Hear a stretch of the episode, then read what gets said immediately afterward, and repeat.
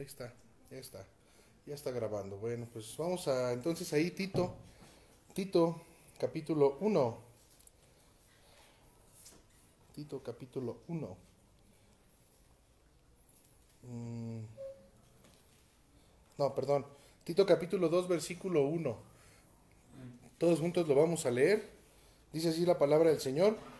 Pero tú habla lo que está de acuerdo con la sana doctrina. Ahí nada más.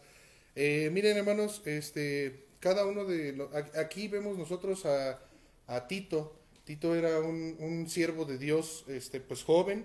Era más o menos así como Timoteo, aunque en Tito vemos otras, este, otras cualidades, ¿verdad? También en él. Entonces, eh, vemos aquí como Pablo le escribe a, a, él, hermanos, y fíjense en el capítulo 1, en el versículo 5. Dice, por esta causa te dejé en Creta, para que corrigieses lo deficiente y establecieses ancianos en cada ciudad, así como yo te mandé. Y tenía un encargo, tenía un encargo ahí Tito, y era establecer ancianos, o sea, pues personas que estuvieran al cuidado de las iglesias, pastores, este, siervos de Dios que estuvieran al pendiente. Entonces Pablo le dice, era, era Tito era un, un, personaje que estaba involucrado en las cosas del Señor, sirviendo al Señor, porque para que le dejaran esa eh, responsabilidad a él, hermanos, de, de poder este, eh, encargarse eso, ¿no? De establecer en aquellas ciudades a, a ancianos y para que él corrigiera también lo deficiente. Entonces todos nosotros debemos entender que hay cosas en nuestra vida, hay cosas deficientes. En cada una de las iglesias hay cosas deficientes. ¿Por qué, ¿Por qué muchas veces es eso? Bueno, por nuestra naturaleza. Porque todos nosotros somos hombres, entonces todos nosotros somos pecadores. Entonces siempre donde nosotros estemos, eh, siempre vamos, nosotros vamos a fallar y otros también van a fallar. Por eso nosotros debemos poner nuestra mirada en el Señor, no en los hombres, ¿verdad? No en una iglesia, no en una denominación, sino poner nuestros ojos en, en el Señor.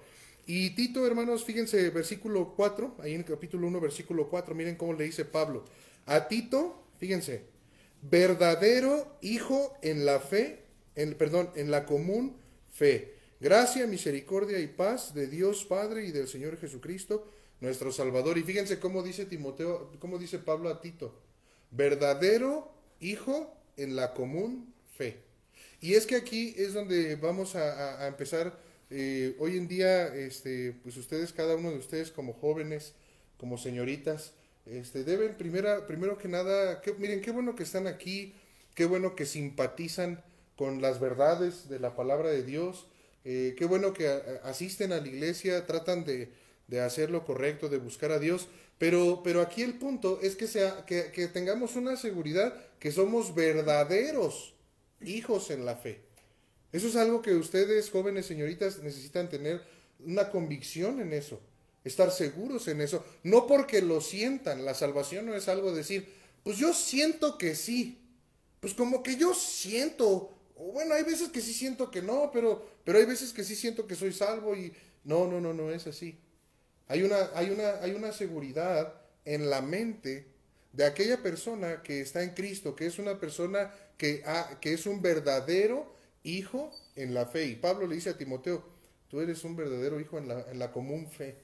Y, fíjense, y empieza a darle a, Tito pues ciertas características que debía haber, por ejemplo, en lo que él iba a hacer en ese lugar en Creta, iba a establecer ancianos, entonces él tenía esa eh, responsabilidad y Pablo comienza a decirle, bueno, mira, los ancianos pues deben ser de esta manera, debe, debe haber en ellos, y fíjense nada más por, por checarlo aquí, este versículo 7 dice, porque es necesario que el obispo sea irreprensible como administrador de Dios, no soberbio, no iracundo, no dado al vino, no pendenciero, no codicioso de ganancias deshonestas, sino hospedador, amante de lo bueno, sobrio, justo, santo, dueño de sí mismo, retenedor de la palabra fiel, tal como ha sido enseñada, pero que también puede exhortar con sana enseñanza y convencer a los que os contradicen. Y empieza a hablar de ellos, de, los requisitos que ellos deben tener, aquellos que iban a ser establecidos ahí en ese lugar como ancianos.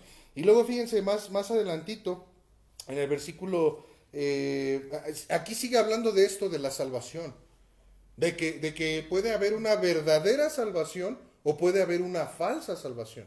Y Pablo menciona a, Tito, este, ciertos hombres, fíjense, versículo 10, miren, Dice, porque hay muchos contumaces habladores de vanidades, engañadores, y dice mayormente los de la circuncisión. Y, y fíjense esto, qué impresionante, ¿no? Como las características de alguien que muy probablemente no era, no era un verdadero hijo en la fe. Alguien que verdaderamente no estaba este, en Cristo, sino que a lo mejor nada más estaban allí en la iglesia. Nada más iban, nada más asistían. Y, y, ellos se caracterizaban por esto, porque dice que muchos dice contumaces, dice habladores de vanidades. Habladores de vanidades. Y son características de alguien que muchas veces pues no está en la verdadera fe. Miren, yo les voy a decir algo, ustedes como jóvenes, señoritas, es difícil, es complicado las, las, las luchas que ustedes tienen con, pues con esos deseos, con esos este, sentimientos eh, de cada uno de ustedes. Muchas veces la, la, su visión, a lo mejor muchas veces no, eh, batallan mucho, ¿me entienden? Con, con esas cosas. Todos batallamos, pero ustedes en especial en la etapa que están en su vida, pues batallan también mucho eh, con eso. Y deben entender, deben entender que, que, la vida no es, miren, Cristo dijo, la vida del hombre no consiste en los bienes que éste posee. Y muchas veces nosotros, ustedes, principalmente, yo, yo voy a hablar ahorita de ustedes, este, porque pues son una, una, ustedes están en una etapa en su vida, este, la juventud, la adolescencia, yo ya estoy en otra etapa, aunque también yo, yo creo que estoy joven, ¿verdad? Tengo no, mejor ni decir de cuántos años me veo, pero no, no, no, no olvídenlo. Este, yo tengo 36 años y ya siento que ya no, ya vieron ahorita nada más de portero no, no salí, ¿verdad? Yo iba a meter mi gol y todo, pero pues ya no, ya no pude. Pero fíjense bien, fíjense bien, hermanos, este, cada uno de ustedes necesitan eh, adquirir, aprender la sabiduría, aprender la inteligencia, porque pudiera ser que las vanidades, las cosas vanas, a ustedes los jalaran. Y ustedes a lo mejor pudieran estar pensando que la vida de ustedes va a depender de los bienes que ustedes posean. Y no es así. La vida del hombre es mucho más que eso, mucho más de lo que él pueda poseer. Entonces tengan cuidado, esa es una de las luchas que ustedes tienen muy fuertes con la, las cosas materiales, las cosas vanas. No quiere decir que sean cosas malas, son cosas buenas. Pero si ustedes ponen en primer lugar lo material, ponen en primer lugar los bienes, las riquezas, incluso si ustedes ponen en primer lugar su estudio antes que a Dios en todo momento, ustedes van a llegar a ese punto de ser como habladores de vanidades. Entonces deben de tener cuidado, miren, estudien, échenle muchas ganas, este, si cada uno de ustedes puede prosperar haciendo lo correcto, este, háganlo, háganlo, esfuércense, tengan sus metas a las cuales ustedes quieran eh, luchar por alcanzarlas, pero en primer lugar, en primer lugar, aseguren su salvación en sus vidas. Porque si no les va a ganar el mundo, les va a ganar la avaricia, les va a ganar las cosas vanas. Yo les voy a decir algo, un joven que, miren, aquí pone, pone Pablo el ejemplo, habla de Timoteo, un verdadero hijo en la fe. Miren, yo les voy a decir algo, ningún joven, ni uno solo, ninguna señorita puede mantenerse firme si, si, esa joven señorita no es salvo, si no es un verdadero hijo en la fe. Porque hermanos, no se puede, son luchas muy fuertes. Y ustedes en su fuerza no van a poder, van a ceder ante las tentaciones. Entonces hay que asegurar primero que yo soy un verdadero hijo en la fe. Pero bueno, miren, vamos adelante porque si no, no vamos a llegar. Este, fíjense, el versículo, capítulo 2, y empieza luego a hablar también en cuanto a los, los ancianos, ¿no? Dice ahí, sean sobrios. Miren, versículo 2, capítulo 2, 2. Fíjense, hermanos, no se, no se pierdan. Dice, que los ancianos sean sobrios, serios, prudentes, sanos en la fe, en el amor, en la paciencia. Las ancianas, asimismo, reverentes en su porte, no calumniadoras, eh, no esclavas del vino, maestras del bien, que enseñen a las mujeres jóvenes a amar a sus maridos y a sus hijos. Miren el versículo 6, fíjense. Exhorta asimismo a los jóvenes a que sean, dice ahí, prudentes, a que sean prudentes. Entonces, eh, este asunto de, de, de, la prudencia, ¿verdad? Este asunto de la prudencia a los jóvenes, a los jóvenes. Es muy, muy importante, hermanos, que entiendan, que entendamos, ¿verdad? Que, que ustedes como jóvenes, miren, vamos a, a Proverbio, vamos a Proverbio. ¿Por qué dice que prudencia? Vamos a Proverbios. Proverbio capítulo es el 1. Es el 1. Proverbio 1. Fíjense. Y esto es muy importante porque esta es la lucha, miren, para nosotros los que ya pasamos a otra etapa en nuestra vida, por ejemplo, en el caso de sus papás, este, yo espero que sea así, ¿verdad? Eh, cuando nosotros ya pasamos en otra etapa de nuestra vida, es más fácil, pongan atención, no estén jugando, es más fácil eh, reconocer que uno se equivoca, que a uno le falta aprender. Yo, por ejemplo, ya casado con mis hijos, pues yo ya para mí es más fácil decir, bueno, pues sí es cierto, yo creo que me equivoqué y pues tengo que corregir y esto y lo otro. Ustedes como jóvenes es más difícil reconocer que no van por un buen camino. Es más complicado hacerlo. Entonces, fíjense, capítulo 1, Proverbio 1, versículo 4, dice, eh, está hablando del motivo, o, este, pues sí, el motivo de los, de los proverbios. Dice el versículo 4, dice, para dar sagacidad a los simples, y miren esto, y a los jóvenes inteligencia y cordura. Entonces, ustedes tienen que reconocer que en sus vidas les falta inteligencia, le falta prudencia, le falta, como dice ahí, este, al final dice cordura, cordura. Miren, no es malo que los jóvenes maduren, no es malo. A veces pensamos y decimos, ah, miren, a lo mejor nos hemos quedado con una idea de, de, muchas veces lo que dice el mundo. Ah, pues es que está en la edad de la punzada. ¿Se han escuchado eso? Pues es que está en la edad, esa es la, esa es la edad. No se crean eso, no, no se crean eso. Porque si ustedes se creen eso, ustedes van a entrar en un círculo eh, eh, el cual no tiene fin, un círculo pues de miseria, un círculo pues de, de, de, alejados de la voluntad del Señor.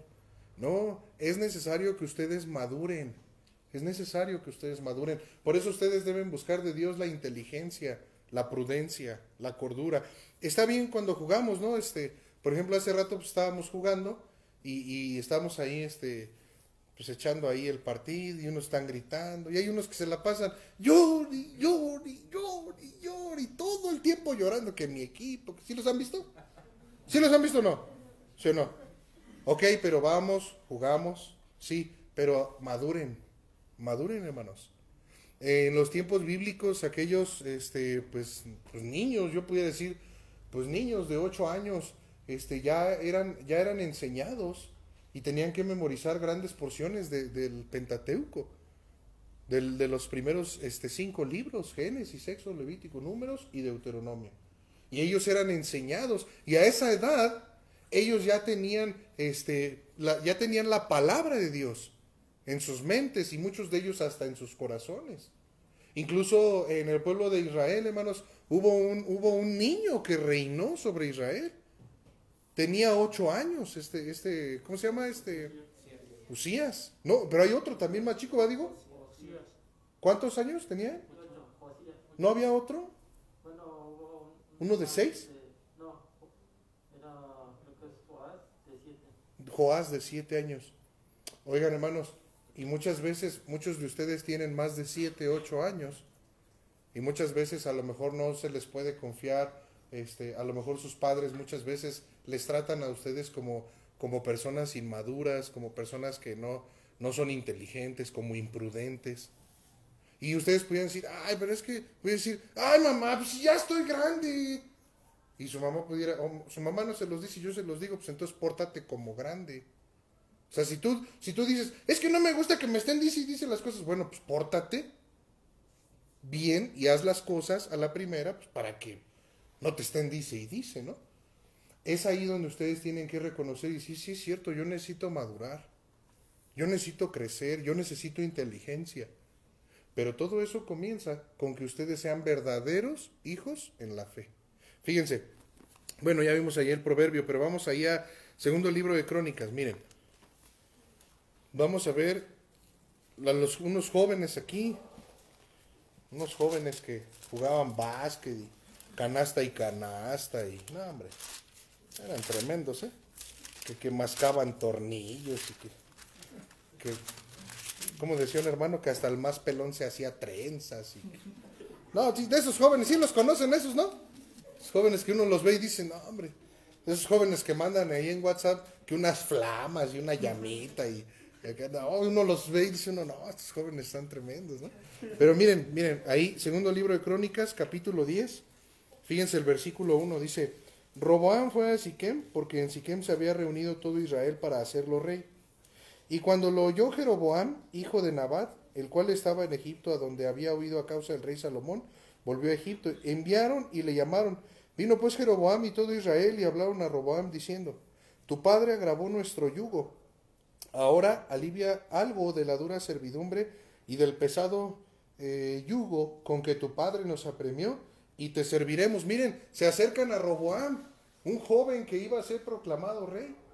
Y, Roboam está ahí, ya va a tomar sus decisiones y, se le acercan y le dicen las personas, oye, mira, tu padre, pues sí agravó nuestra servidumbre, o sea, está, estuvo pesado, ¿no? Con él. Y le dicen a él, mira, tú, tú, tú haznos más liviano el yugo. Tú haznos más liviano el yugo. Y fíjense cómo le dicen, y te serviremos. O sea, vamos a estar contigo, te vamos a apoyar. Y miren, versículo, este, versículo 5 dice, y él les dijo, volved a mí aquí a tres días y el pueblo se fue. Y hasta ahí podemos decir, bueno, Roboam pues, es un joven que pues, está esperando a no tomar decisiones así nada más por tomarlas. Y esas son de las cosas que ustedes, miren, ustedes reaccionan a sus emociones y sentimientos y quieren tomar sus decisiones así. O sea, quieren vivir muy rápido. Quieren avanzar, quieren avanzar. Yo me acuerdo cuando yo estaba más, cuando yo era un niño, ¿verdad? De, no sé, 12, 11 años, quería ya tener 15. Y luego cuando ya tenía 15 yo decía, ya quiero ser mayor de edad. Y luego ya me casé y ahora digo, quisiera tener 13, 12. ¿Sí me entienden? O sea, decir, híjole, quisiera regresar. Así les va a pasar a ustedes también. Ustedes ahorita dicen, no, ya quiero crecer y no, ya cuando crezcan van a decir, quisiera estar joven otra vez. Así les va a pasar también. Y, y ustedes van a tomar decisiones, tienen que tomar decisiones en su vida. Pero no deben apresurar sus decisiones. Ustedes deben saber esperar, saber orar, saber pedir consejo a sus padres, a, los hermanos de la iglesia, a, las personas que, conocen del Señor y buscar el consejo antes de tomar una decisión. Muchos jóvenes este, que toman decisiones malas en su vida, en su juventud, por seguir una emoción o un instinto o seguir su corazón, y luego ya después se equivocan o se lamentan por la decisión que han tomado. Entonces, ustedes deben tener mucho cuidado con sus decisiones. Roboam les dijo, bueno, espérense aquí a tres días y nos vemos. Fíjense, versículo 6 dice, entonces el rey Roboam tomó consejo de lo, con los ancianos que habían estado delante de Salomón, eh, de Salomón su padre cuando vivía y les dijo, ¿cómo aconsejáis vosotros a que responda este pueblo? Y ellos le contestaron diciendo, mire, los ancianos, mire, si te condujeres humanamente con este pueblo, y les agradares y les hablares buenas palabras, ellos te servirán para siempre. Mas él, fíjense lo que hizo Robam, dejando el consejo que le dieron los ancianos, tomó consejo con los jóvenes que se habían criado con él y que estaban a su servicio. Y les dijo, fíjense, ¿qué aconsejáis vosotros que respondamos a este pueblo que me ha hablado diciendo, alivia el yugo de tu padre que, tu padre puso sobre nosotros. Entonces los jóvenes que se habían criado con él, miren lo que le contestaron, miren, dice, les contestaron, así dirás al pueblo que te ha hablado diciendo, tu padre agravó nuestro yugo, mas tú disminuye nuestra carga, así les dirás, mi dedo más pequeño es más grueso que los lomos de mi padre. Así que si mi padre os cargó de yugo pesado, yo añadiré vuestro yugo. Mi padre os castigó con azotes y yo con escorpiones. Y, y fíjense bien, nada más lo que, hizo, este rey. Porque así muchas veces a ustedes les puede pasar. Alguien les da el buen consejo. Les da el buen consejo el pastor, les da el buen consejo los hermanos, les da el buen consejo sus padres. Y alguien les dice, oye, mira, haz esto. Esto es lo que te conviene, esto es lo que tú tienes que hacer. Y luego ustedes dicen, ay, a ver, le voy a preguntar a mi compa. Y ahí están mandándole mensaje. Oye, ¿tú cómo ves? Me dijeron que esto y esto. Y tu compa o tu amigui, pues está igual que tú. Sí, sí, hermano. Mira, mira, yo te voy a decir algo. Tú como joven puedes aconsejar, sí, lo puedes hacer. Puedes compartirle a otro joven y decirle, mira, pues el Señor, este pasaje enseña esto o lo otro. De ahí en fuera, ni, ni, ni des consejos, en tu opinión, ni tampoco tú joven recibas consejo de otro joven, porque pues, está igual que tú. Necesita también inteligencia y prudencia y cordura. Necesita madurar. Bueno, a lo mejor tú ves un joven que ha madurado, que es un verdadero hijo en la fe, un cristiano. Y tú sabes que si te acercas a este joven, a esta señorita, pues te va a dar un buen consejo. No te va a dar un mal consejo.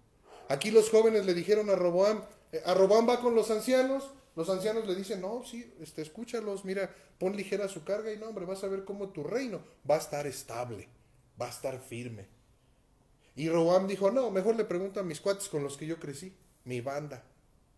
Y ahí va. Y si, oigan, ¿ustedes cómo ven esto? Me dijeron así, así, así, así, ¿cómo ven qué hago? Y le dicen, mira, Roboam, así les vas a decir, carnal, fíjate bien. Fíjate cómo les vas a decir. Les vas a decir, mi padre puso un yugo sobre ustedes, pues ¿qué creen? Que mi dedito más pequeñito es más duro que los lomos de mi padre. Es más, mi padre los, los castigó con, ¿qué les dice? Con azotes. Les dice, mis padres, mi padre los castigó con azotes, yo con escorpiones. Y fue y les dijo, y dividió el reino. Dividió el reino. Y su decisión hizo que, que, Israel fuera más y más hacia la apostasía. Y su decisión hizo que un reino fuera dividido. Entonces, miren, yo les voy a decir algo. Si ustedes siguen el consejo de Dios, de su palabra, sus vidas van a estar firmes, van a ser estables. Si ustedes no siguen el consejo de Dios, sus vidas van a ser una miseria. Van a ser una miseria, no va a haber, no va a haber paz en, en sus vidas si ustedes toman malas decisiones. Entonces tengan cuidado cómo este, y a quién y dónde y cómo le piden a alguien, este, a quién le piden un consejo. Busquen el consejo del Señor, de su palabra. Miren, regresamos a Tito. Ya casi este, terminamos ahí.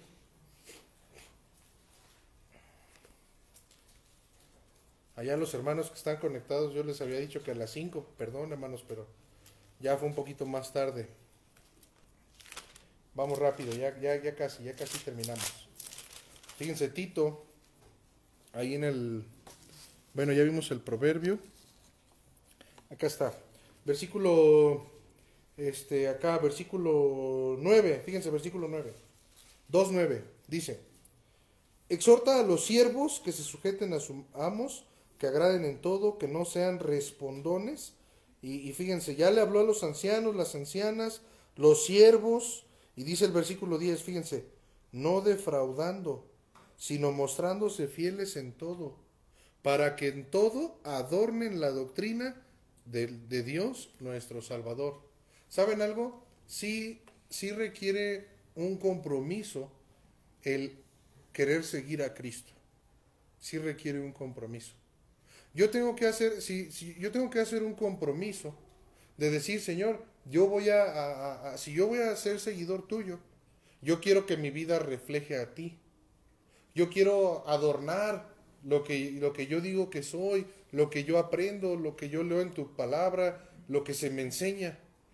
Porque miren, muchas veces jóvenes, este, tristemente hay, hay este, nosotros lo hemos visto mucho, muchos jóvenes que no están, no, no son verdaderos hijos en la fe y, y, y, son muy imprudentes y, y, muy, muy, este, ¿cómo decirlo? Muy, muy habladores de vanidades y, muchas veces, ¿sabes algo? Si, si tú no, no estás buscando, como dice ahí, ¿verdad? No estás buscando el, el, el consejo del Señor, no estás obedeciendo al Señor, pues tu vida en lugar de ser una bendición para tu iglesia, para lo que tú estás creyendo, lo que tú dices creer, al Señor al quien tú estás siguiendo, pues tú estás haciendo un tropiezo al nombre de Él. Y las personas que te conozcan van a decir, mira, imagínate nada más, ¿no? Si alguien, por ejemplo, te conoce y ahorita te vieron que saliste y todo, y dicen, mira, mira, y seguro ese ya se va ahí con los amenes, ¿no? Con los aleluyas y se va a la iglesia, mira, ya se va con el pastor, mira, de las ovejas y, y ahí les echan, ¿no? Y, y, luego tú regresas y, estás con tus cuates y, y tú sigues igual, ¿verdad? Tu vida no, no es transformada y tú sigues este, siendo una persona, este, pues, igual como ellos, ¿verdad? Hablando vanidades y cosas que no convienen, y consejos así como los que, los que dijeron aquí los amigos de Roboam, y, Y, mira, yo te voy a decir algo, a lo mejor tus cuates no te lo dicen. Pero ellos, cuando a ellos alguien les hable de Jesús, ellos van a decir, no, no, pues si yo conozco a tal. Y él va a la iglesia. Él va a la iglesia y mira, y su familia esto, y él esto, y él otro, y él otro. Nah, es una bola de hipócritas. Y el nombre de Cristo pues, es blasfemado. Entonces no debe ser así, hay que adornar, hay que adornar la enseñanza, la doctrina con nuestras vidas. Me van a hacer bullying, pastor, pues aguántate, pues que pues, si todos, modos aquí en la iglesia te hacemos bullying. y aguantas, pues aguanta también a los de allá afuera, no te preocupes.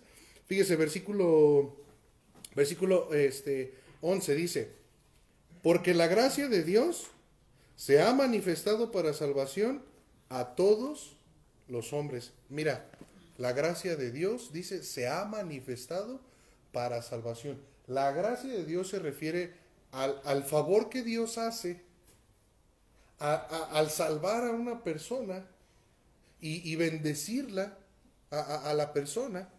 Y, esa, esa, es esa gracia salvadora. Y la gracia de, Dios se ha manifestado para salvación, dice ahí, a todos los hombres. O sea, mira, joven señorita, tú estás, estás expuesto a la gracia de Dios, pero, pero muchas veces cuando no hay una verdadera salvación, cuando no eres un verdadero hijo en la fe, no, no es que tú, la gracia de Dios no se ha manifestado en tu vida. Por eso no puedes, por eso te cuesta trabajo, por eso luchas tanto, porque, mira, yo te voy a decir algo, yo les dije, jóvenes señoritas que no son verdaderos hijos en la fe, que no son verdaderamente salvos, no van a poder, no van a poder mantener un testimonio, no van a poder este, hacer lo correcto, les va a ganar las cosas vanas, las cosas materiales les va a ganar en sus pensamientos, en sus emociones. Y a todos, a todos, yo no puedo apartarme de las cosas malas si no es por la gracia de Dios. Porque ninguno de nosotros somos buenos. Todos somos pecadores, todos somos personas caídas. Y, y todos tenemos el mismo corazón perverso, engañoso. Todos nosotros hemos violado la ley de Dios, todos. Todos hemos mentido, todos hemos robado, todos hemos codiciado, todos hemos matado, todos hemos tenido otros dioses, otras cosas que nos interesan. Todos nosotros hemos hecho que el nombre de Dios sea blasfemado. Todos nosotros. Entonces, ¿cómo yo puede, cómo se puede manifestar la gracia de Dios en mi vida? Pues viviendo de una forma correcta. Pero solamente así.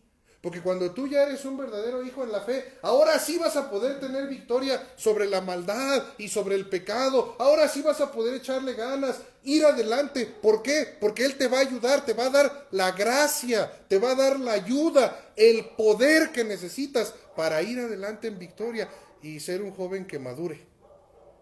Qué hermoso es ver, de verdad, este, yo el otro día hablaba unas cosas allá con, con los niños y y, pensaba yo, por ejemplo, decía yo de Leví, híjole, a veces mi esposa luego también, por ejemplo, luego le dicen ahí, ¿no? Oye, oye, este, le dicen a mi esposa, oye, pues es que no, todavía no le enseñes esto o lo otro a los niños. O... Y luego yo a veces también me quedo pensando y digo, ay, como que los debo dejar más vivir su niñez. No, no, no, no, que maduren, que crezcan, que ellos aprendan la inteligencia, la prudencia, la cordura. Entonces, Tú igual, hermano, no te esperes. No digas, pues yo soy joven y yo pues, así soy relajante y echo relajo y así. Mira, mira, muchas veces en las escuelas, yo recuerdo en las escuelas, y, y, yo pues me avergüenza, lo voy a contar, pero este, yo me acuerdo en la escuela, no hombre, yo, yo era rebelde. Rebelde, no, no, no, no, no, no, no. Cuidado. Es más, no había un maestro que me ganara. No había. Siempre tenía un argumento contra mi autoridad, rebelde, rebelde. No, yo era, no creas que yo era así como tú, que ahí medio cohibí, nada. Yo era de los que me paraba de la clase y decía al maestro, pues, si alguien se quiere salir y no quiere tomar mi clase, vámonos. Pues, agarraba mis cosas, les hacía mis cuates y vámonos. Sí, y me decían, no, te voy a llevar con el director, vamos, vamos. y, y te voy a decir algo, esa rebeldía es falta de madurez. Es falta de madurez, falta de prudencia. Y, mira, joven, este, No seas rebelde. Vive una vida madura en tu vida. Te dices, ay, pastor, pero yo todavía estoy chiquito. Tengo, ¿cuántos años tienes, hermano? Tengo 18 años, pastor, apenas chavito. No, ya. ¿Ya? ¿Cuántos años tienes tú, Alexander? ¿Ya has estado? ¿Cuántos años tiene ahí, mía? Nueve.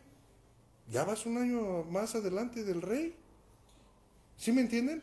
Maduren, hermanos. Maduren. No estoy diciendo amárguense. Madurar no es amargarse. Así como que, juega. Yo ya soy niño grande. Eso no, eso no, es este, eso no es madurar. No, madura en tu manera de pensar, madura en tu actitud, madura en tus palabras, madura en tu actuar. Compórtate, como, sé un ejemplo, sé un ejemplo como joven, sé un ejemplo como señorita, sé un ejemplo.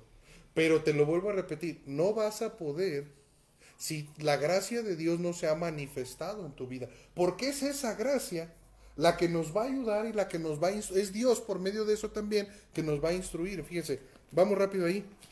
Este, vamos rápido, rápido ya.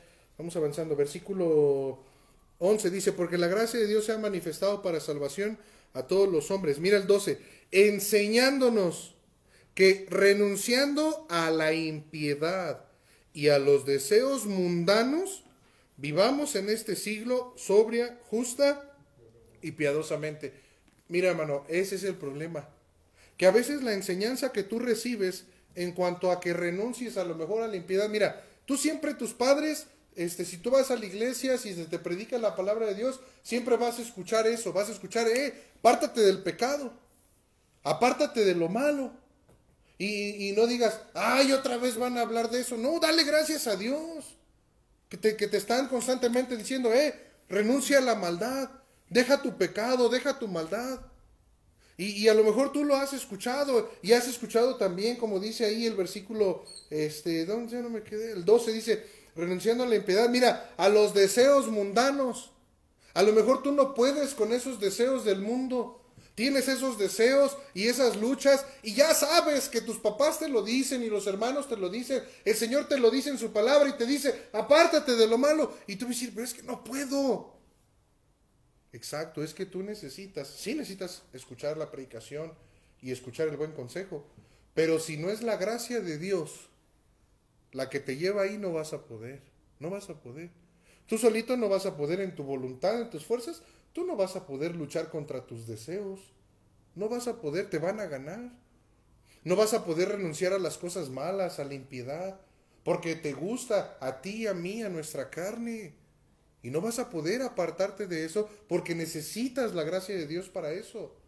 Aquel que es un verdadero hijo en la fe es alguien que está luchando, luchando contra el pecado, avanzando en su vida, madurando, creciendo, pero no es esa persona y sus obras o sus esfuerzos, o que lea mucho la Biblia o vaya mucho a la iglesia, no, es la gracia de Dios manifestándose en ese joven, en esa señorita.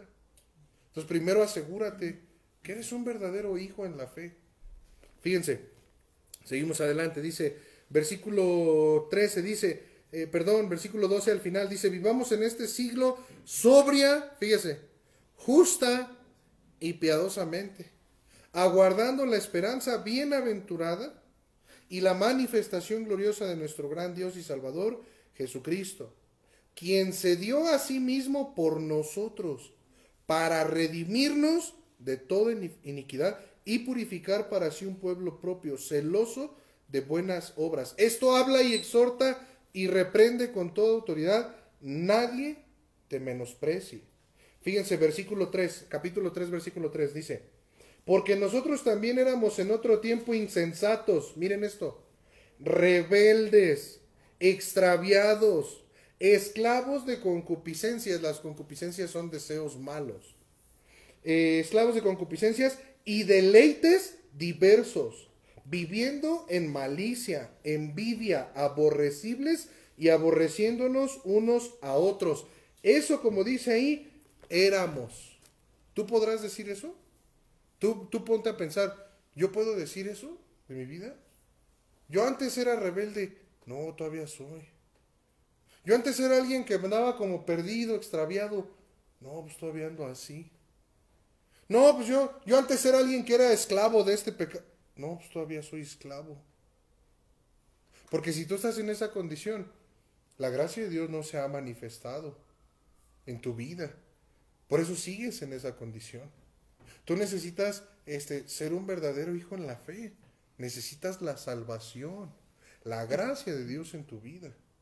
Para que tú puedas decir, yo antes era, era. Y, y, mira, muchos de ustedes a lo mejor dicen, no, pero pues si yo, yo pastor, pues yo crecí ya mis papás cristianos y pues no, yo así en eso de los vicios no he caído. No, mira, si tú piensas que nada más el, el vivir apartado de Dios es vivir en vicios o, o en maledicencias, y no, no, no. Tú puedes ser moralmente una, un muy buen joven, una buena señorita, pero pudieras estar apartado en tu corazón, en tu mente, siendo enemigo de Dios, con otros deleites, con otras concupiscencias, pero al final, cosas que, que, no agradan al Señor, cosas que te apartan de Dios. Fíjense, versículo 4. Pero ¿qué fue lo que pasó? Fíjense, pero cuando se manifestó la bondad de Dios nuestro Salvador y su amor para con los hombres, fíjense bien, nos salvó, no, sí, sí, sí, cinco, cinco, nos salvó no por obras de justicia que nosotros hubiéramos hecho, sino por su misericordia, por el lavamiento de la regeneración y por la renovación en el Espíritu Santo, el cual derramó en nosotros abundantemente por Jesucristo, nuestro Salvador, para que justificados por su gracia, viniésemos a ser herederos conforme a la esperanza de la vida eterna. Escucha el 8. Palabra fiel es esta. Y en estas cosas quiero que insistas con firmeza, para que los que creen en Dios procuren ocuparse en buenas obras. Estas cosas son buenas y útiles para los hombres. Entonces, como, como ahí bien impresionante, dice que, que éramos así. Éramos rebeldes, éramos extraviados, éramos esclavos de esos deseos, de las concupiscencias. En diversos, diversos este, eh, eh, pecados andábamos ahí en la impiedad. Pero ya algo pasó. ¿Qué fue lo que pasó? Ah, dice ahí, pero cuando se manifestó la gracia en mi vida, me salvó. Me salvó, dice, nos salvó, dice Pablo. Y no por obras, no por obras, no por lo que hice. No, fue su misericordia. Fue que Él me ama tanto que no me dio lo que yo merezco. Y me dio la salvación. ¿Por qué? Porque yo puse mi fe en Él. Arrepentido, reconociendo mi pecado, dispuesto a cambiar. Y entonces Él me salvó a mí, no por esas obras que yo hubiera hecho, dice ahí, sino que derramó su Espíritu Santo, lo derramó en mí, dice tiempo pasado. Dice, lo, lo derramó en nosotros. Y dice ahí, versículo, fíjese, este versículo 8, bueno, le dice que, que insista con firmeza en esa, y en eso dice, para que los que creen procuren ocuparse en buenas obras. mira, si tú crees en Dios, procura ocuparte en buenas obras. Pero primer lugar, primer lugar, vas dices tú, sí es cierto, pastor, tengo que portarme mejor, tengo que ocuparme en buenas obras y, y sí es cierto, tengo que renunciar a muchos pecados y, y, sí, tengo muchas cosas que hacer y, y este, pero primero, primero asegúrate que eres un verdadero hijo en la fe. Un verdadero hijo en la fe. Y si no es por obras, entonces, ¿por qué nos salvó? Por su misericordia. Pues sí, pero no fue por obras que nosotros hicimos. Fue su misericordia, sí, pero Él tuvo misericordia y derramó su gracia. ¿Por qué? Cuando tú te arrepientes, cuando tú reconoces la maldad. Mira, muchas veces yo sé que como jóvenes, desde, desde niños, desde niños, este, mucha, muchos de, de, nosotros desde niños, fíjate, los pequeños, yo lo veo con mis hijos, y ellos no, no han escuchado, no han visto eso, pero muchas veces uno dice, le digo a Levi, oye Levi, esto, le, digo de algo, oye, ¿por qué no esto, esto, el otro? Y siempre está justificándose, justificándose. No, es que... No, pero es que... Levi, deja a tu hermano, no lo estés molestando. Sí, pero es que... Y siempre, siempre, siempre, así tú también. Así tú también. No, es que yo soy así porque mis papás, porque yo he sufrido mucho y la he pasado muy mal. No, no pongas pretextos. Es que yo, yo soy así, porque pues yo, yo vengo del barrio de abajo y, y yo crecí entre las, las cervezas y el relajo. No, no, no, no. Es que yo soy así porque pues mis papás no se quieren acercar al Señor y no. No, reconoce que si tú estás viviendo en deseos, en pecado, en impiedad, si tú no estás buscando a Dios, reconoce que eres, es por tu culpa, que es por tu pecado, que tú has ofendido a Dios, que tú has violado la ley de Dios.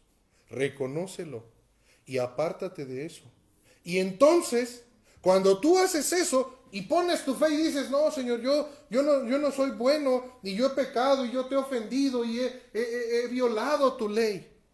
He transgredido tu ley, Señor. Eso es, lo que significa ahí la palabra impiedad ahí de Tito. Renunciando a la impiedad es eso, la violación de la ley, la transgresión a la ley. Y si tú lo reconoces y si tú dices, Señor, pero, pero yo quiero cambiar y yo me voy a entregar a ti, a tu palabra y quiero hacer lo correcto y yo no sé cuál sea tu plan conmigo y, y, y Señor, no voy a creer en lo que yo haga, en mis obras, no voy a poner mi fe en la obra que hizo Jesucristo. Porque tu gracia ya se manifestó, Señor. Pero en mí no se ha manifestado por mi orgullo, por mi soberbia, por no querer reconocer, Señor, mi maldad. Perdóname, Señor, y yo creo en ti, aquí estoy. En ese momento se derrama algo en tu corazón, el Espíritu Santo. Y entonces sí, ahora sí, la gracia de Dios se va a manifestar en tu vida. Y es Dios, su gracia, que te va a enseñar a ti, te va a decir, eh, renuncia a eso malo. Renuncia a eso malo. Ahorita tú, mira, Ahorita todos ustedes, todos nosotros, cuando hacemos algo malo, no siempre hay una conciencia ahí diciéndote, eso está mal. Por eso, por eso el que hace algo malo se esconde. Mira, por ejemplo, por lo regular, las personas que roban, dije por lo regular, ¿lo hacen a qué hora?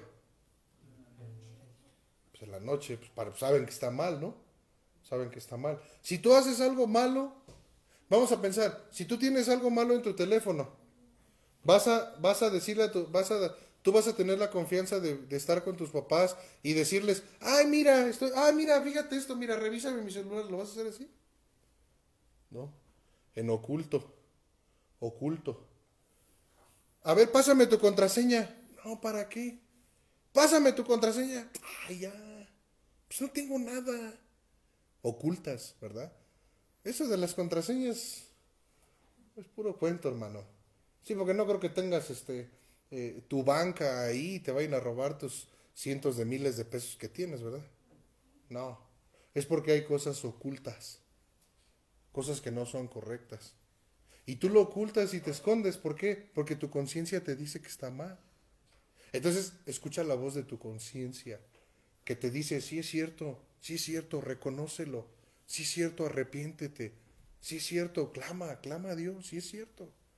Escucha la voz de tu conciencia, porque déjame decirte algo, cuando estés delante de Dios, tú no vas a poderte justificar porque Él te dio esa conciencia. Y cada vez que tú y yo hemos pecado, lo hemos hecho en una forma consciente. Pero muchas veces escuchas la conciencia y, y ya de repente ya no la escuchas. Nada más tantito al principio, cuando estás haciendo lo malo, así como que algo, hay un cargo de conciencia, pero ya después te agarras, te aclimatas y le sigues por ahí.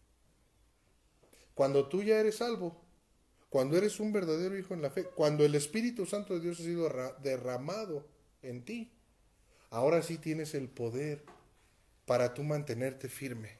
Ahora sí, tienes la ayuda que necesitas para mantenerte firme, para tener victoria. Entonces, en vano sería estarles, miren, predique, predique, dice y dice y dice, dice. No. Está bien, lo vamos a seguir haciendo, ¿no?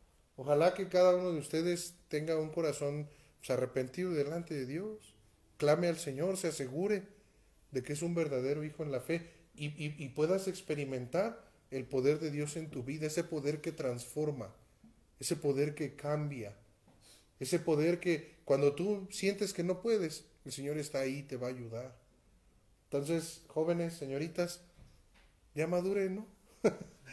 Por favor, ya maduren, hermanos. Sí podemos madurar, ¿no? Adquieran inteligencia, este, adquieran sabiduría. No sigan el consejo. Miren, yo puedo ser muy amigo de Jonathan y puedo decir, no, Jonathan es mi, mi mero brother. Y no, yo por él me quito la camisa, con quien sea, ¿no?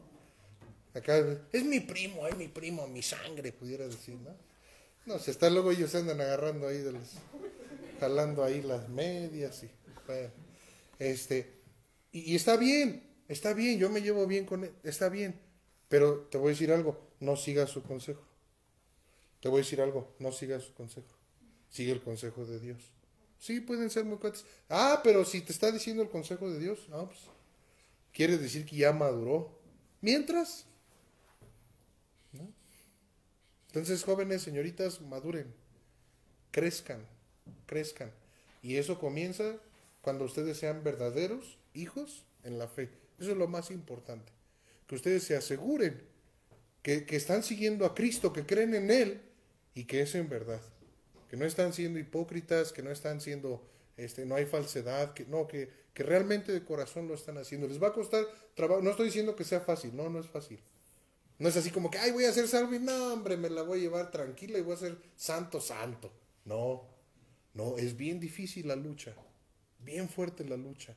Pero al menos ya no van a estar desarmados porque si ahorita ustedes no son salvos, y si vienen aquellos ataques del enemigo, aquellas tentaciones, aquellas impiedades, aquellos deseos, en ustedes, aquellos sentimientos en su corazón. Y vienen esas cosas, el mal consejo, y vienen esas cosas a su alrededor. Y si ustedes no son salvos, si no son verdaderos hijos en la fe, no pueden luchar esa, esa guerra. Van a perder, siempre van a perder. Siempre va a ganar el pecado, van a ganar sus malos deseos, siempre van a ganar sus sentimientos. Y ya después ya nada más se le van a lamentar y van a decir, híjole, Hubiera. Hubiera. Híjole, hubiera. Yo me acuerdo mucho uno, uno de esos hubieras que, ay no. Me decía mi mamá, Yamin, yo iba en segundo de secundaria. Me decía, Yamin, no te juntes con Lorenzo. No, así se llamaba, ¿no? Y estaba, pero bien Lorenzo. Y yo le decía, ma, pues, mi cuate, ma. Él ya era reprobado. Sí, él ya había reprobado segundo. Ya llevaba uno. Y, no, y, me decía mi mamá, me acuerdo mucho, me dijo que si me juntaba con él no me iba a ir bien en la escuela, que iba a reprobar. ¿Y qué creen? ¿Qué creen? No, no me pasó nada, no. Reprobé, reprobé. Y luego ya después, híjole, Map, sí, ahora sí que te hubiera hecho caso. No me hubiera juntado con Lorenzo. Y Lorenzo pues reprobó conmigo. se aventó ya dos años más. Luego ya después de ahí se salió, yo creo que ya le dio pena, pues ya era un, era un, un dinosaurio ahí ya. ¿no? Y yo pues ya me estaba haciendo dinosaurio también, ¿no? Entonces, este, sigue el consejo, sigue el consejo del Señor. Entrégale tu vida a Dios, mira, entregar tu vida a Dios, que le sirvas, no quiere decir que vas a ser pastor o que o vas a servir al Señor este, dando clases toda tu vida, o te vas a ir de misionero por allá. No, precisamente. ¿Pudiera Dios usarte así? Sí. Pudiera Dios usarte a ti. A lo mejor Dios quisiera que fueras un pastor, un misionero, este, acá con las, las hermanas. A lo mejor Dios quisiera que ustedes se fueran lejos a otro lugar y con, tuvieran familia. ¿no? Sí, a lo mejor Dios lo quiere así. Pero a lo mejor no, mira, te voy a decir algo. A lo mejor Dios quiere que tú seas un profesionista. Y ese es a lo mejor su plan. Dice, a lo mejor el Señor dice, bueno, él, yo, yo mi plan con él es que, que me sirva, pero de esta manera. Él va a ser profesionista, esto, lo otro o aquello. Pero si tú no buscas la voluntad de Dios en tu vida, aunque tú llegaras a, mejor a ser un profesionista, vas a, no, va a ser firme tu vida. Va a ser muy fluctuante tu vida. No vas a tener una, una, una, paz, una, un, gozo por lo que estás haciendo. Entonces, mira, cualquiera lo que sea por lo cual Dios te haya permitido nacer, vivir, cualquiera que sea su propósito, tómate del Señor, entrégate a Él, sírvele. Y ya que Él vaya guiando tus decisiones hacia donde quiere que, que tú te vayas. Y lo que sea que Dios tenga para ti, si tú lo buscas, lo sigues, te entregas a Él, lo que sea que, que hagas, como le dijeron los ancianos a Roboam, sus vidas van a ser firmes, firmes. Muchas veces uno ve, por ejemplo, en las, en las familias, pudiera ver este, pues matrimonios que no están firmes, divorcios, separaciones. Pudiera haber muchas veces en la familia, entre hermanos, ¿han conocido hermanos que están peleados? Sí, sí. ¿Han, conocido hijos que aborrecen a sus padres? Sí. Y sabes algo, mira, tú puedes ser librado de eso. Tú puedes tener una vida firme. Sí, si tú sigues el consejo del Señor. Si no lo haces, este, pues te vas a lamentar. Y vas a decir, híjole, yo me acuerdo que pues, fui a la iglesia y, y ahí estaba, pero pues, pues no. No, no, nunca puse, nunca seguí el consejo, ¿verdad? Entonces, pues te animo, hermano, te animo que, que medites eso, si, si realmente tú eres un verdadero hijo en la fe y que experimentes la gracia de Dios, que ya se ha manifestado para salvación, pero que pudiera no ser parte de tu vida por la dureza en tu corazón. Ten un corazón para Dios, un corazón arrepentido. Pon tu fe en el Señor Jesucristo, síguelo, sírvele, ámalo. Y Él te va a dirigir en tu vida y Él te va a mostrar hacia dónde tú tienes que ir. No sigas el mal consejo, no sigas el mal consejo. Entonces vamos a orar. Para terminar, puestos en pie, vamos a orar. Padre Celestial, te agradecemos mucho, Señor, en esta tarde por tu palabra. Gracias por la vida de cada joven, cada señorita, y te ruego, Padre, porque tú hagas la obra en cada uno de ellos. Bendice a mis hermanos, jóvenes señoritas de la gracia. Eh, te pedimos, te damos muchas gracias porque estuvieron con nosotros y pudimos compartir eh, tu palabra y pasar un buen tiempo. Guárdanos, Señor, de la enfermedad, líbranos, por favor, de, de la enfermedad también. Yo te pido por cada uno de estos jóvenes señoritas, que en tu misericordia nos guarde, Señor. Bendice, eh, por favor, los jóvenes también de aquí de la iglesia, de Berea, y pues sigue haciendo la obra, Señor, en cada uno de nosotros. Yo te pido aquellos jóvenes que no están seguros de su salvación, Señor, que ellos puedan arrepentirse, poner su fe en nuestro Señor Jesucristo. Ayúdalos a estar dispuestos a, a aborrecer el mal, a aborrecer el pecado, a voltearse hacia ti, estar dispuestos a cambiar su manera de pensar, Señor, en cuanto a, ti, a tu palabra y por supuesto, pues en cuanto al pecado, Señor, que ellos lo aborrezcan, que ellos se den cuenta de la, de, la maldad delante de ellos, Señor. Bendice, eh, por favor, a aquellos jóvenes que ya pudieran ser salvos, ya pudieran este, realmente ser verdaderos hijos en la fe. Ayúdalos mucho, Señor, a seguir adelante, a buscar tu gracia, tu ayuda, que ellos entiendan que no son sus obras lo que los va a sacar adelante, sino es tu poder, es tu gracia y es la fe de ellos, Señor. Bendice, por favor, eh, tu iglesia y gracias por este hermoso tiempo, Señor. Te lo pedimos todo en nombre de Cristo Jesús nuestro Salvador. Amén. Bueno, los hermanos también ahí que están conectados, Dios les bendiga, hermanos. Cuídense mucho.